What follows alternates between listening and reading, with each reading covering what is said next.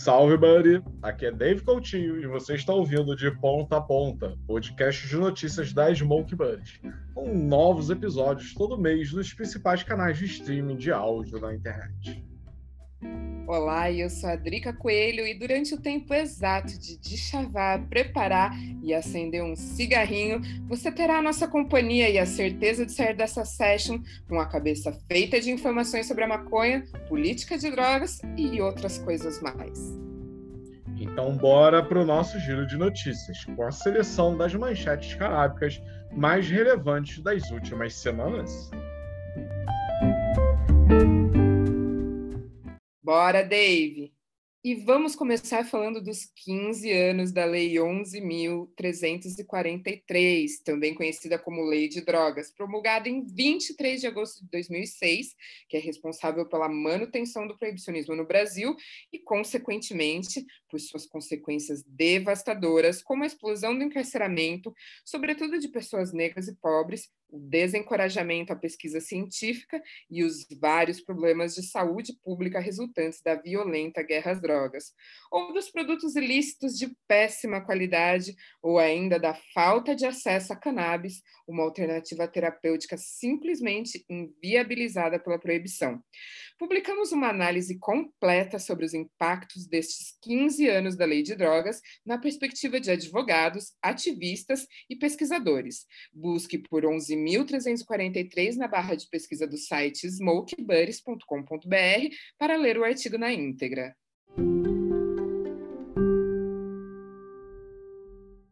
É importante entender os reflexos da lei que nós queremos mudar, né? Vale lembrar que o artigo 28 desta mesma lei, que trata do uso pessoal de drogas, está sob julgamento de inconstitucionalidade no STF, que, por sinal, começou há nada menos que seis anos. Neste período, três dos onze ministros votaram. Agora, as manchetes que não necessitam de muita explanação. Beyoncé afirmou que está construindo uma fazenda de mel e cânhamo. A ciência está avaliando o uso de cannabis no tratamento de Covid-19. Um estudo diz que quase metade dos adultos nos Estados Unidos experimentou maconha e jovens irlandeses ganham um prêmio nacional por um projeto sobre cânhamo como cultura sustentável. No Brasil, o TJ de São Paulo absolveu um cultivador com 300 plantas devido à invasão ilegal de domicílio no flagrante. A Anvisa interditou um lote de medicamentos à base de cannabis e a Universidade Federal do Rio Grande do Sul anunciou que quer extrair canabidiol de maconha apreendida para realizar estudos. Tem também a história da juíza que iniciou a decisão de um caso sobre tráfico com a poesia do Sérgio Vaz, que retrata a realidade de crianças e adolescentes em ambientes dominados por organizações criminosas. Veja a história completa e leia A Vida é Louca, buscando por poema na nossa barra de pesquisa. Se você fizer essa busca, vai encontrar também as poesias da nossa sessão Literatura Sativa. Aliás, deixo aqui o convite a quem quiser participar desta sessão, que é colaborativa. Escreva para contato arroba smokebuddies.com.br com o assunto literatura sativa e seu texto literário. Ficaremos felizes em publicar. Vale também dizer que temos uma playlist colaborativa no Spotify, Altos Sons, que surgiu a partir de uma brisa coletiva que rolou no nosso programa de lives, o Altos Papos, que por sinal está chegando mês que vem com nova temporada. Assista os episódios da primeira temporada no nosso GTV, no perfil arroba underline, oficial no Instagram. Boa, mana! Acho que agora a gente pode abrir essa roda e puxar um papo necessário e super relevante para o episódio de setembro do De Ponta a Ponta.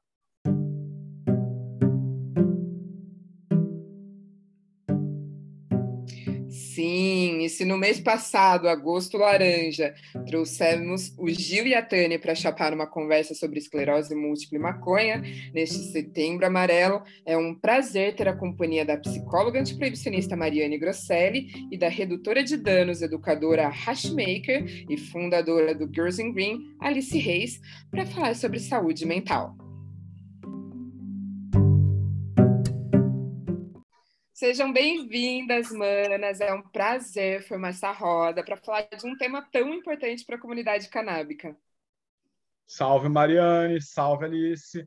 A Drica fez uma breve apresentação antes de vocês somarem a roda, mas adoraria que vocês começassem o papo falando um pouquinho de como se relacionam com os temas cannabis e saúde mental.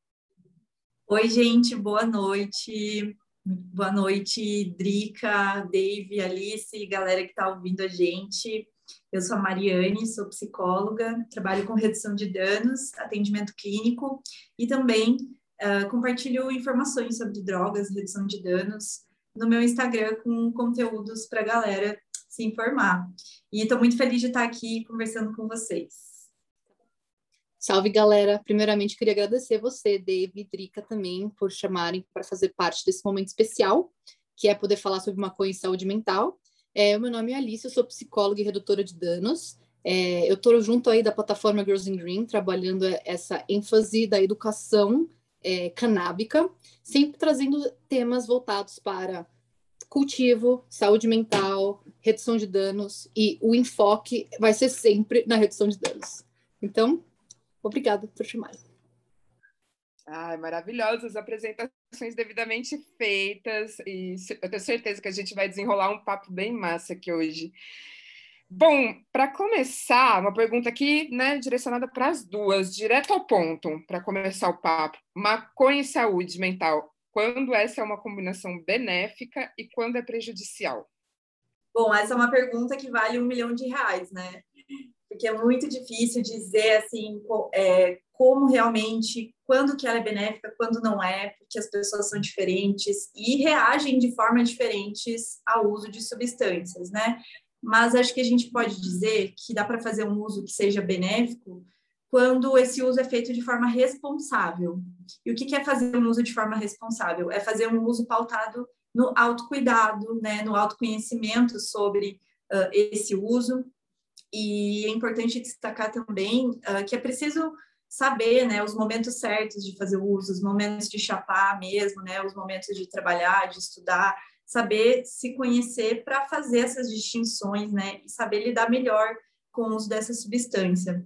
Também é importante saber qual é a dose certa para você, ou a dose ideal, digamos assim, saber o seu limite, né? Até onde você pode ir, até onde você já foi com a cannabis, seja e aí seja com prensado ou seja com os concentrados, né? É importante também reconhecer os seus limites e, além disso, saber as estratégias de redução de danos e utilizar os materiais de redução de danos mesmo, né? Como a piteira longa, que a Alice também fala bastante. É, inclusive, a Alice é minha inspiração, assim, para em relação a esse tema. Comecei a estudar muito porque eu via os conteúdos dela, né? Do, do Girls in Green. E eu acho que é mais ou menos isso. Bom, então é possível sim fazer um uso responsável, um uso que seja benéfico né, da cannabis, mas também é possível que você faça um uso prejudicial, né, um uso que vá atrapalhar a sua vida, a sua rotina. É, um dos pontos importantes de destacar no uso prejudicial de cannabis é quando o uso é feito na adolescência, né? Isso é algo que a gente precisa prestar bastante atenção, porque o uso durante essa fase do desenvolvimento pode ser prejudicial para os adolescentes. Uh, outra forma de uso que pode ser prejudicial é quando a gente não sabe a procedência do que a gente está usando.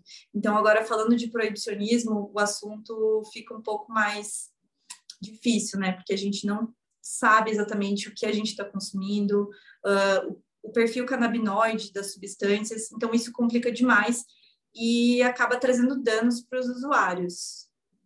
Bom, basicamente é isso. Acho que eu posso passar para a Alice também para ela complementar e trazer alguns apontamentos. Maravilha. Vai, Alice, vai que é tua. Eu acho que pensando, estamos aqui um pouco dentro da bolha canábica, né? Todos nós aqui somos usuários de cannabis. E eu acredito que nós da bolha, muitas vezes, temos uma visão muito romantizada sobre a planta. E acho que essa visão romantizada sobre a planta, de que uma erva natural não pode te prejudicar, acaba afastando muito o indivíduo né, dessa estratégia de cuidado, achando que, na verdade, está se cuidando o tempo todo fumando.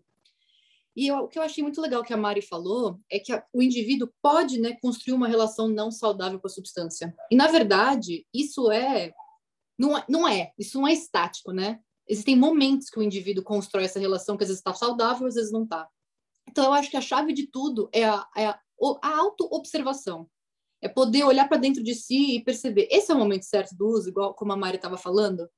E muitas vezes a gente se engana, gente. Mas o que eu acho que é mais incrível, assim, é, que a gente pode construir com a maconha é essa relação de honestidade consigo mesma, para entender não só se esse é o momento certo do uso, mas para entender se aquele uso está tá fazendo bem ou mal.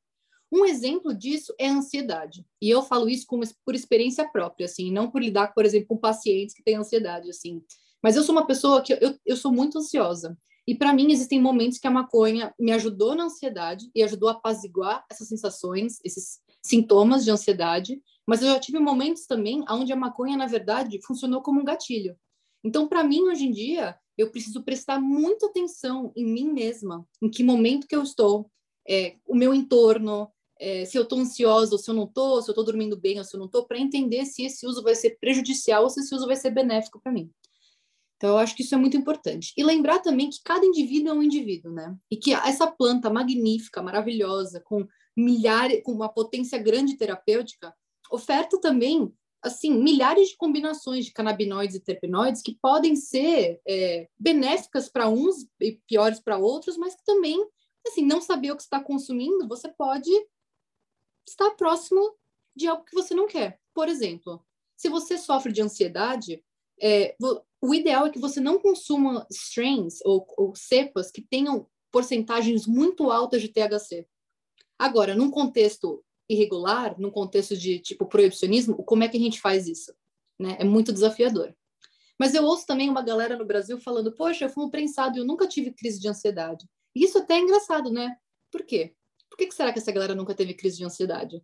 Porque também acho que a porcentagem de THC às vezes era um pouco mais baixa. E às vezes fuma um negócio, fuma uma crema e fala, poxa, achei que vai ficar bem, fumei uma super flor, uma crema tal, mas bom, a porcentagem de THC era muito mais alta daquela amostra, e aí disparou, né? Funcionou como um gatilho numa crise de ansiedade ou num momento de ansiedade. Então é muito legal a gente poder prestar atenção no que a gente está consumindo, e já, e se a gente não souber né, o que, o que a gente está consumindo, o legal é a gente também maneirar nas doses, né? Ver como é que o nosso corpo reage, fuma um pouquinho, dá um traguinho, ver como é que o corpo reage, e aí segue a partir disso. Boa, bem pontuada. Aquele lance, né, do Paracelso, que várias vezes eu já vi você falando também ali, isso é uma, né, uma coisa que na redução de danos é bem falada, né, a diferença do do veneno e do remédio é a dose, né? É um ponto bem importante e importantíssimo demais tudo que vocês pontuaram aqui. Muito bem pontuado. E agora eu vou passar para o Dave fazer as perguntas, né? Para a gente compor essa roda linda de conversa que a gente está aqui.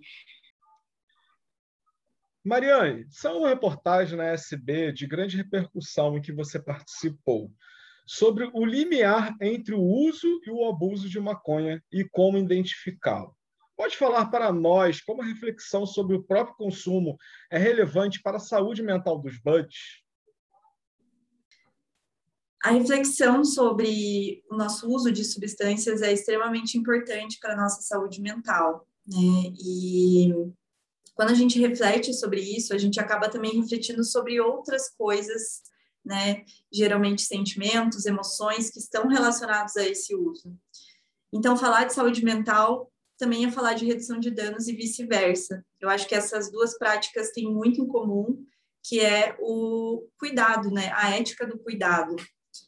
E isso implica a autonomia dos usuários de entenderem sobre as substâncias, de entenderem sobre o seu padrão de uso, de entenderem também qual é a relação das substâncias com a vida pessoal e emocional e social da pessoa. Então, eu vejo também como uma ferramenta de autoconhecimento, né? Você fazer essas reflexões, principalmente se você fizer o uso diário de maconha. Eu acho que é assim essencial para a gente se apropriar desse discurso e, e da, do nosso uso mesmo, se apropriar dele, né? E muitas vezes o consumo, tanto de drogas quanto consumo, por exemplo, de redes sociais, pornografia, medicamentos, compras, eles falam muito sobre o nosso emocional, sobre como a gente lida com as nossas questões, sobre como a gente lida né, com, com as demandas da vida, que são muitas, né? ainda mais agora nesse contexto de pandemia, é muito nítido como as substâncias interferem né, na vida das pessoas, tanto de uma forma boa, positiva, digamos assim, quanto de uma forma mais prejudicial. E eu adoro assim acompanhar na clínica e estudar também sobre a relação que cada sujeito estabelece com as substâncias, que é muito única. Então, estar consciente disso também é reduzir danos, estar consciente do seu próprio uso também é reduzir danos, porque quando a gente reflete, a gente começa a pensar: é, aqui eu posso melhorar. É, um exemplo pessoal, no caso, né? Eu também sou usuária de maconha e eu sei que, assim como a Alice, eu também sofro de ansiedade, então eu sei que em alguns momentos eu não posso usar maconha. Ah, então, antes de uma apresentação, antes de algo, é, de um atendimento. É, e eu fui percebendo que isso estava sendo prejudicial e demorou para cair a ficha, porque a gente sempre fica negando, né? Como a Alice trouxe, a gente romantiza muito, a gente não consegue enxergar os, os prejuízos muitas vezes. Então, como é importante você ser honesto com você mesma, e acho que a redução de danos, ela traz isso, assim, né? Esse papo, assim, honesto, é, essa, essa, esse diálogo. Então, é extremamente importante refletir sobre os nossos padrões de uso de substâncias. Boa, Mari. É excelente, porque eu acho que, é, como a Alice já tinha pontuado anteriormente, né, é, principalmente para nós, né, falando enquanto militantes, é, a gente uhum. quer isso, cara, é apresentar sempre os benefícios, entendeu? Mostrar, tentar desmistificar, né, todo aquele, aquele demônio, aquela, aquele bicho de sete cabeças que criaram em torno de uma planta, né? Sendo que a partir do momento, isso eu enxerguei com o tempo, acredito que é, é uma construção evolutiva nossa, né? Como humanos, né? Em questões de aprendizado, é, é exatamente isso, você aprender até que ponto aquela substância, aquele momento, aquele uso, aquilo que você está consumindo está te ajudando ou não, e a gente quebrar um pouco é, esse romance todo que há por trás de que, cara, a, a maconha é a erva que cura. Eu até falo e gosto até de pontuar que nos meus textos eu raramente vou falar que a maconha cura porque é uma responsabilidade muito grande porque um paciente, sei lá, um portador de um câncer pode abandonar um tratamento mais convencional que pode estar trazendo resultado para ele, entendeu? Somente para utilizar a, a, cannabis. Então, assim, a gente tem que entender, eu acho que tanto na função, né, quanto comunicadores, influencers e até mesmo usuários, né, que, cara, tudo na vida tem limite. É, a água em excesso vai te causar mal, né? Então, a gente tem que pensar muito por esse lado também e, e puxar nisso. E eu acho mega importante né, essa questão da, da redução de danos. Eu já vou aproveitar e fazer já uma puxada para a Alice. Alice, vamos lá. Quando falamos do uso da maconha e de outras drogas num cenário de proibição, podemos dizer né, que um cenário tipicamente brasileiro, é, como que a redução de danos se converge com a saúde mental? Eu acho que a magia da redução de danos é que ela se adapta a cada contexto. É, é o que faz sentido para você, o que é produtor de sentido para você. Não, nada vai nada vai ser redutor de danos para você se não tiver sentido para você. Então, independente se você está estabelecido dentro do mercado legal ou se você está num local assim físico que você está assim rodeado pela proibição, em cada ambiente você vai conseguir se adaptar, olhar para o lado e entender, olhando para si, quais são as estratégias de redução de danos possíveis. Por exemplo, dentro do contexto proibicionista, se a gente parar para pensar na maconha, a maconha que é mais consumida no Brasil é a maconha prensada. Existe redução de danos para maconha prensada? Com certeza existe redução de danos para maconha prensada.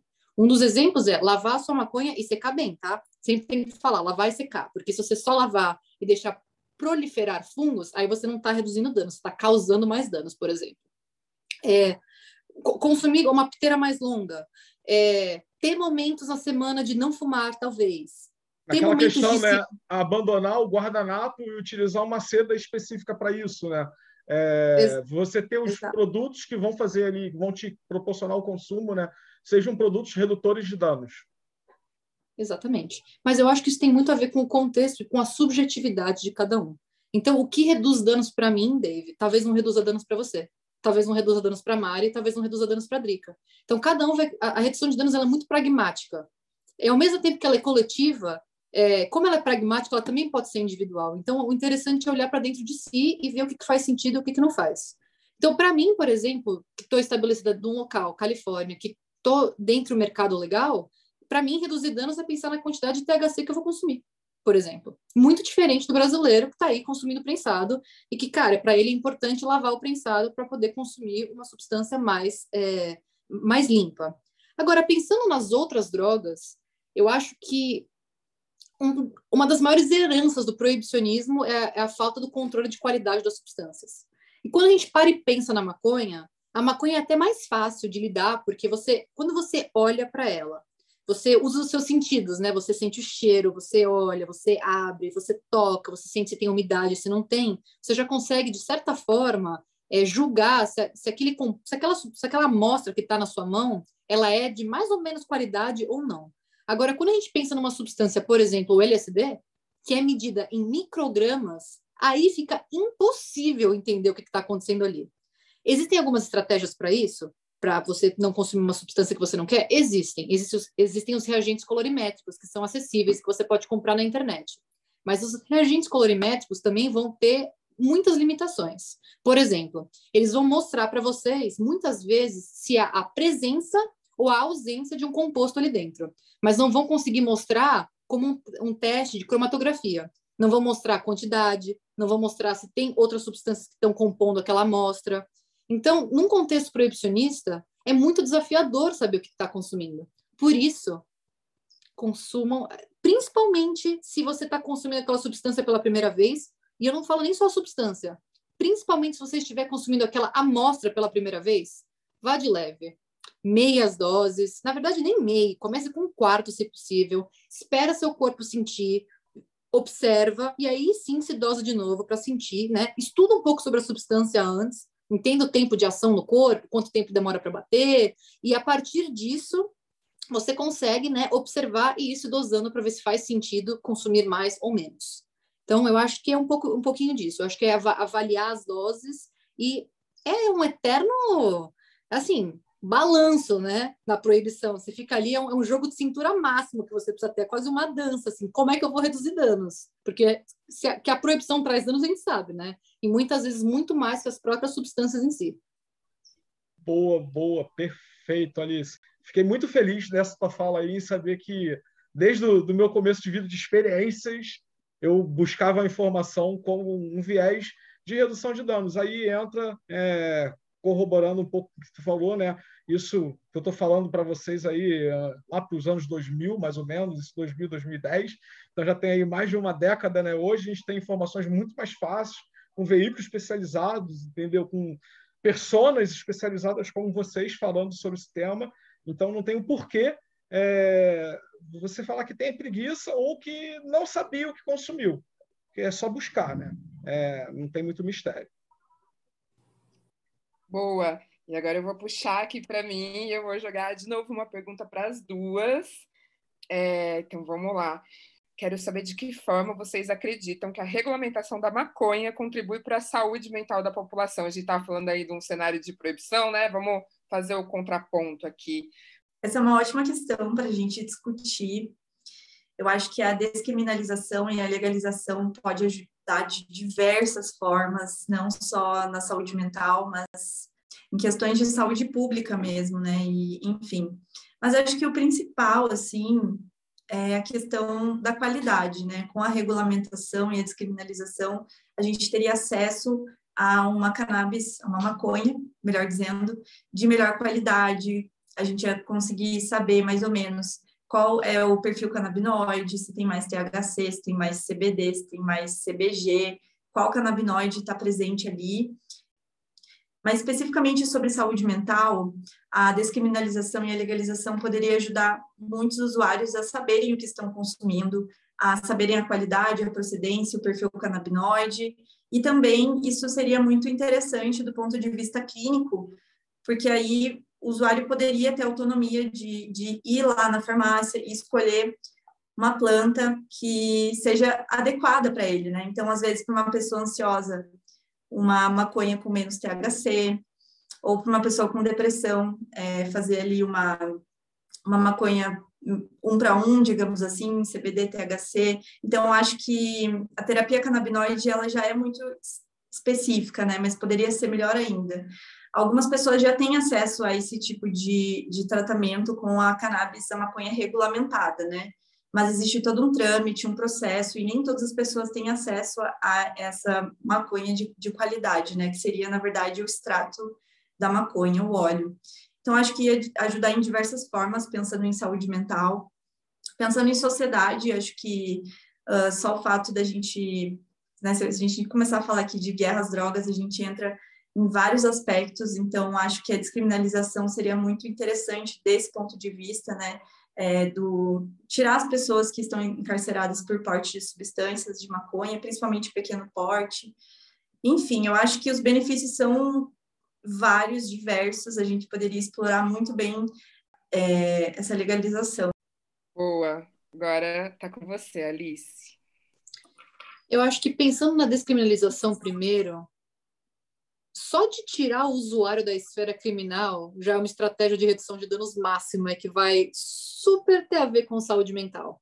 A Mari estava falando, né, que é, quando a gente consome uma substância, não é só o efeito químico barra biológico né, da substância que vai ter efeito. Tem muito a ver com o set com o set. Então, quando a gente está inserido num, num, num ambiente proibicionista, existe toda aquela paranoia também, né? De estar fazendo uma coisa proibida, de poder ser pego, e a paranoia do estigma. Então, eu acho que quando a gente consegue trabalhar um pouco a desestigmatização, eu acho que a gente está falando de trabalhar a saúde mental também e melhorar a qualidade de vida dessas pessoas. E claro, com certeza, num cenário né, regulamentado aí, não só descriminalizado, poder calcular a dosagem é uma das coisas mais importantes para poder fazer essa terapia canabinoide. Então, eu fico pensando que as pessoas, sabendo exatamente o que elas estão consumindo, isso ia funcionar como se fosse um antidepressivo. Então, você vai poder chegar ali com o seu médico e poder discutir a sua dose, falar: olha, essa dose não funcionou para mim. Ou essa dose funcionou para mim. Ou essa me deu muito sono. Ou essa me, só me deu fome ou essa me deixou um pouquinho paranoica agora, acho que não, não funcionou. Então, eu acho que poder compor isso é muito importante. É, e também não marginalizar essas pessoas, né? Porque o estigma marginaliza, então afasta as pessoas do, dessa esfera do cuidado.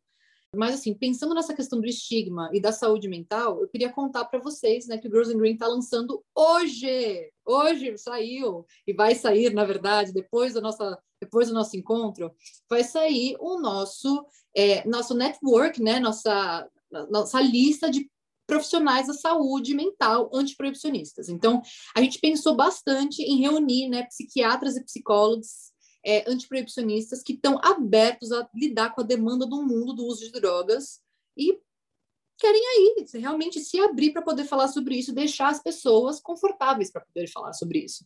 Porque muitas, muitas vezes nós recebíamos mensagens de pessoas que, um, foram obrigadas a fazer tratamento psicológico.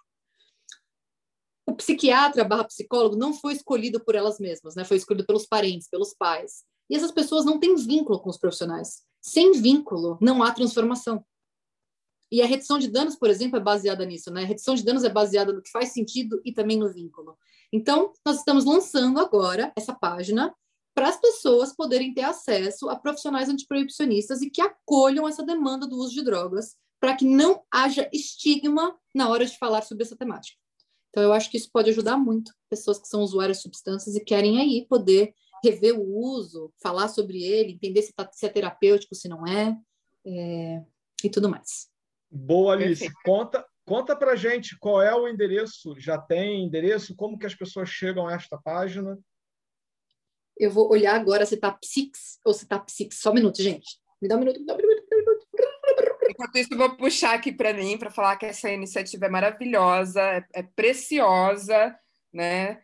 É, tanto a sua iniciativa quanto o trabalho que a Mari faz dentro do consultório, né, que já vem dessa linha do, do acolhimento, é, é super importante. Não, e olha, ah. tem, tem, tem uma questão dessa aí de estigma, né, que a Alice estava falando, que eu acho que tem. É, a gente, inclusive, pelas multibuddies, a gente já sustenta isso desde 2017, se não me falha os números na cabeça, né, que é a questão de você normalizar o usuário, entendeu? Que é aquele tema do normalizing, entendeu? Você tirar o estigma da pessoa consumidora, né? Eu acho que um outro estigma também que vale é, levantar, aproveitando que a gente tem uma profissional aqui na nossa presença, então, por favor, Mari, é, fica à vontade aí, me corrija se eu falar alguma besteira, é as pessoas tirarem o estigma é, que há ainda em buscar o profissional é, psicólogo, entendeu? E o psiquiátrico. Porque muita da gente, cara, tem aquele pensamento arcaico, né? Que são profissionais para loucos, né? E beleza, se forem profissionais para louco, né? Julgo por mim mesmo, né? De, de médico e louco, cada um tem um pouco, então acho que todo mundo tinha que passar por esses profissionais, né? Inevitavelmente. Mas isso é muito importante, porque muitas vezes as pessoas já nem chegam no psicólogo, mesmo tendo vínculo, justamente por esse estigma, né? Então, quando você encontra um profissional que tem preconceito, que, que a gente sente, né? A gente que é usuário, a gente percebe, assim, quando a pessoa começa a falar, ah, mas eu acho que...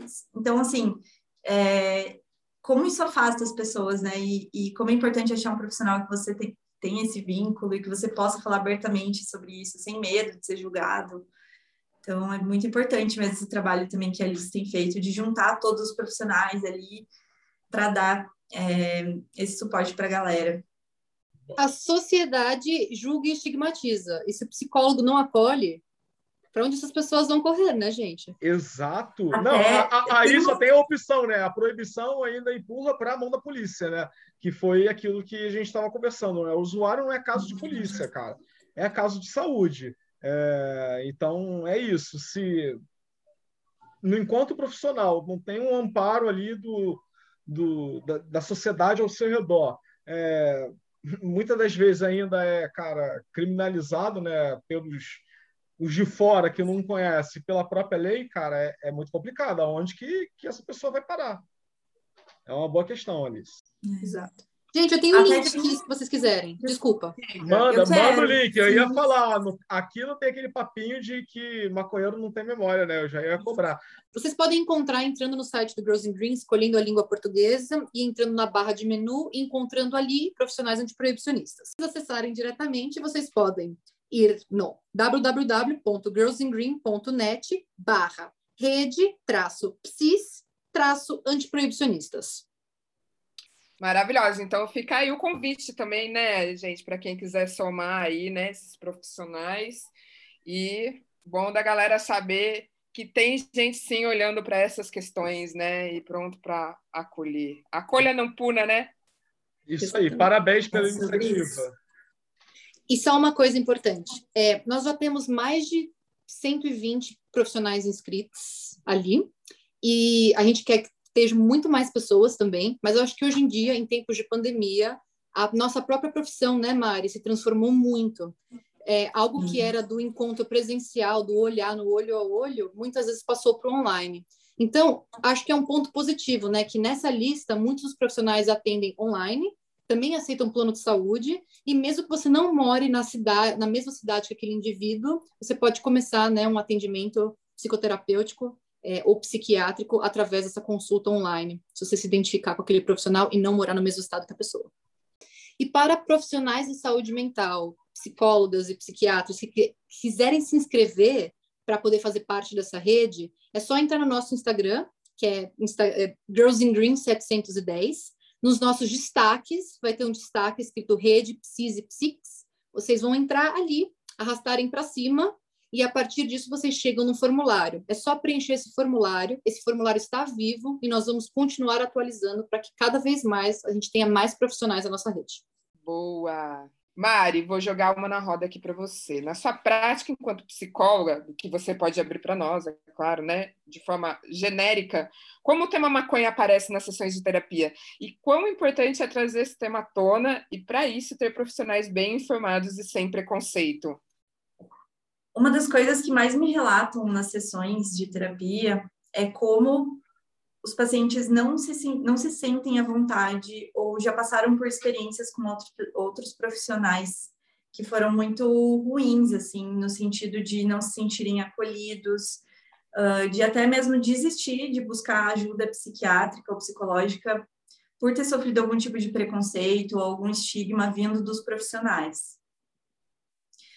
Já ouvi relatos assim de profissionais que falam para o paciente ali em uma sessão que o problema é a maconha e só isso, e tem que parar de usar, não importa. Coisas desse tipo, sabe? E eu tenho percebido, assim, como esse preconceito afasta os usuários de buscar ajuda psicológica. Como a gente estava falando antes, já é difícil para uma pessoa que não é usuária de maconha buscar um atendimento psicológico, muito pelo estigma que a gente tem sobre transtornos mentais e tal. Mas quando a gente está falando de um usuário de maconha, fica mais difícil ainda, porque se ele não está ali com um profissional que entende essa demanda, que entende redução de danos, que entende uh, sobre a maconha mesmo, fica muito mais difícil para os usuários, né? Também é, já ouvi alguns relatos assim de psicólogos que falam assim: eu não vou te atender se você estiver chapado, se você tiver fumado hoje, por exemplo. Eu já ouvi relatos assim de, de profissionais falando sobre isso. E eu sempre fiquei muito indignada, né? Porque a redução de danos, ela tem outra, ela traz outra perspectiva. Ela traz aquela perspectiva de que a gente tem que aceitar a pessoa independente da condição que ela tá, independente se ela tá chapada, se ela não tá. E justamente isso diz muito sobre a pessoa. Se ela está chapada numa sessão, isso quer dizer alguma coisa, talvez, né? Isso precisa ser investigado e não julgado. Então, eu não estou dizendo isso para atacar nenhum profissional nem nada, porque muitas vezes esses profissionais não têm acesso a essas pautas e discussões na universidade, então o que dificulta muito o trabalho também dos redutores de danos, né, de trazer informação, e tá sempre ali, ó, oh, galera, é isso, é assim que funciona. Então, eu não julgo esses profissionais, mas ao mesmo tempo acho importante falar sobre isso, né, para que se, se atualizem, comecem a entender sobre essa demanda, porque essa demanda existe, né, nós existimos, maconheiros existimos, adultos funcionais que fazem uso de maconha existem e precisam de atendimento em saúde mental. Então, por isso a importância também do projeto da Alice, de reunir esses profissionais para que a galera vá ali, né, sem erro, vai com um profissional que já entende, já sabe da realidade do uso de maconha e que vai estar aberto para escutar essas demandas. Perfeito. Isso. Sequelas do proibicionismo, né? É, eu gostei muito, eu vi um tweet esses dias, não me recordo de quem, eu até eu tenho citado bastante isso porque é o conceito, né? A gente, criadores de conteúdo, não, né? Somos destruidores de conteúdo, porque a gente tem que quebrar ainda muita coisa, né? E para poder. Não, é que nem a, a, a, Mari falou, né, cara? Não tem como é, culpar esses profissionais, né? Porque se a gente for parar e pensar, cara, a, a gente tem um sistema dentro da gente que, no nosso período de educação, cara, é...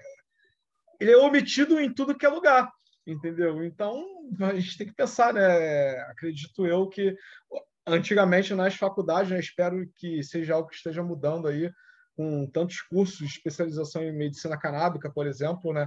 nas faculdades de medicina não, não deveria se ensinar sobre o sistema endocannabinoide e por aí vai. Bom, é, ah, manos, eu adoraria continuar puxando aqui essa conversa aqui junto com todas vocês, mas a gente está chegando ao fim. E para chegar a um fim, a gente fechando em chave de ouro, eu quero trazer uma questão para as duas. É, neste setembro amarelo, qual é o recado que vocês acham relevante destacar nesse papo com a comunidade das Smoke Falando um pouco para a bolha canábica agora. Primeira coisa, maconha não substitui terapia. O cuidado com a saúde mental é um conceito integral. Não adianta você só achar que está cuidando da sua mente que você vai estar bem.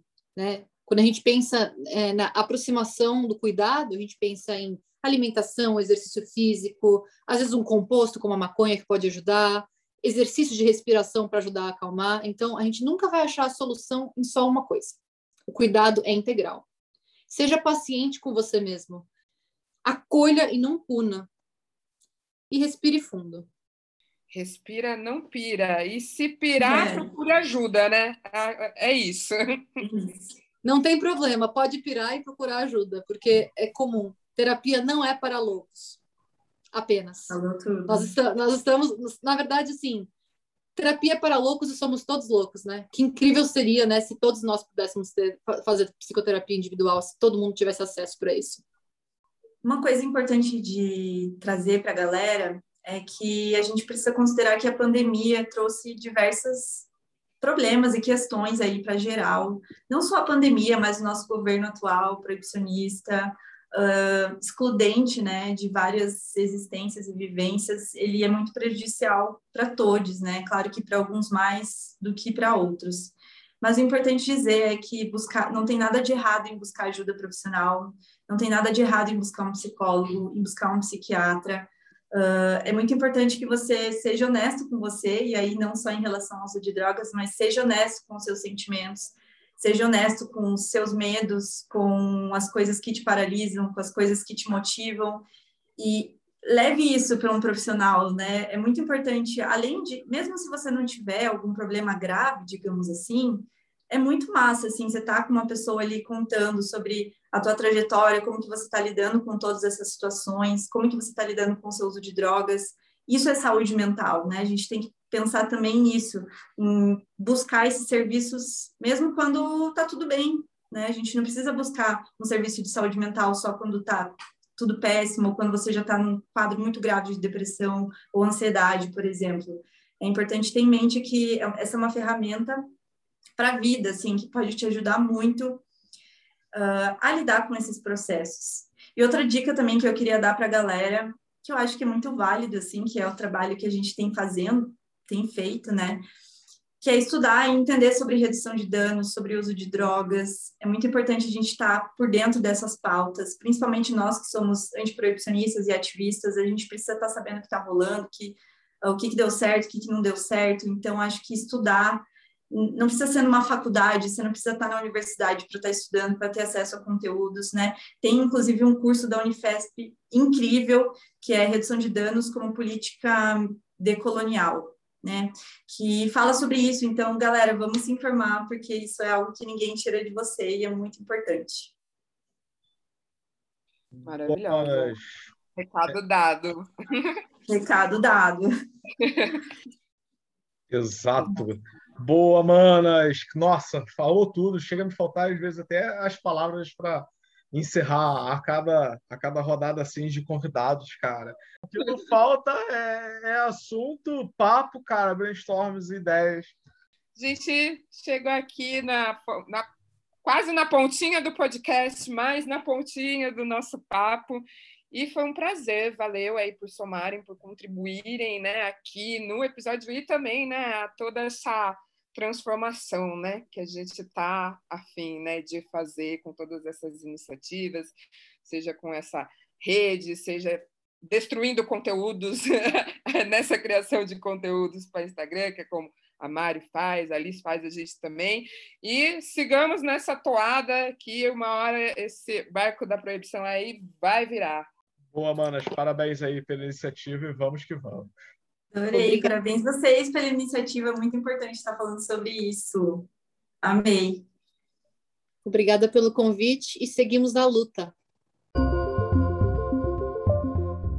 Depois desse papo incrível com mulheres inspiradoras e ainda na temática de saúde mental, convidamos o psiquiatra Pietro Vani, diretor médico da Clínica Gravital, focado em medicina canabinoide, para falar sobre terapias à base de cannabis para condições como depressão e ansiedade. Doutor, sabemos que ansiedade, insônia e depressão estão entre as condições com alta prevalência entre pacientes que procuram a clínica.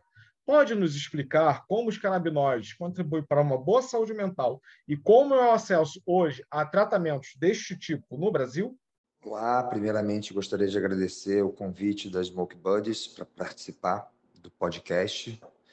Esse é um mês, né? Setembro é um mês que a gente reflete muito sobre a saúde mental e é muito importante essa discussão.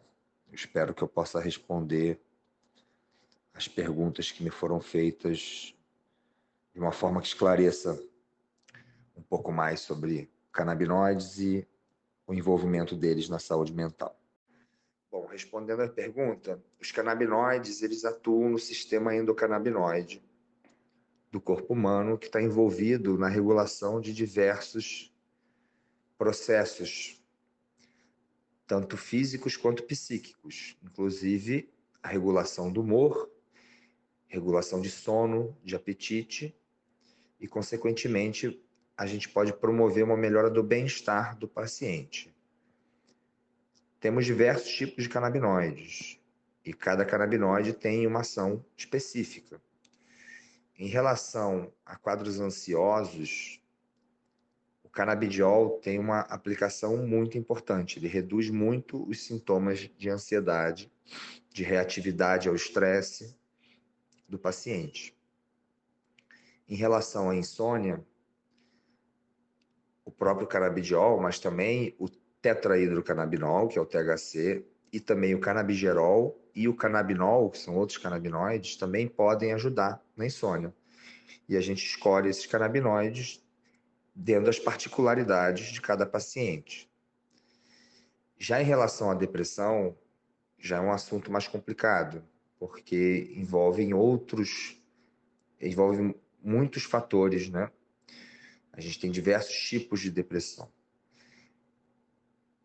O uso né, de canabidiol e THC, eles podem ajudar muito em sintomas depressivos. A gente não é, uma depressão grave, a gente não dificilmente vai tratar somente né, com canabinoides, mas ele pode servir de auxílio para os sintomas de depressão. Até porque a gente sabe que o canabidiol, por exemplo, ele atua em receptores de serotonina também.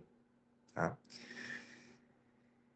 Então, a gente consegue ter um, um amplo uso dos canabinoides para diversas queixas né, psiquiátricas. Né?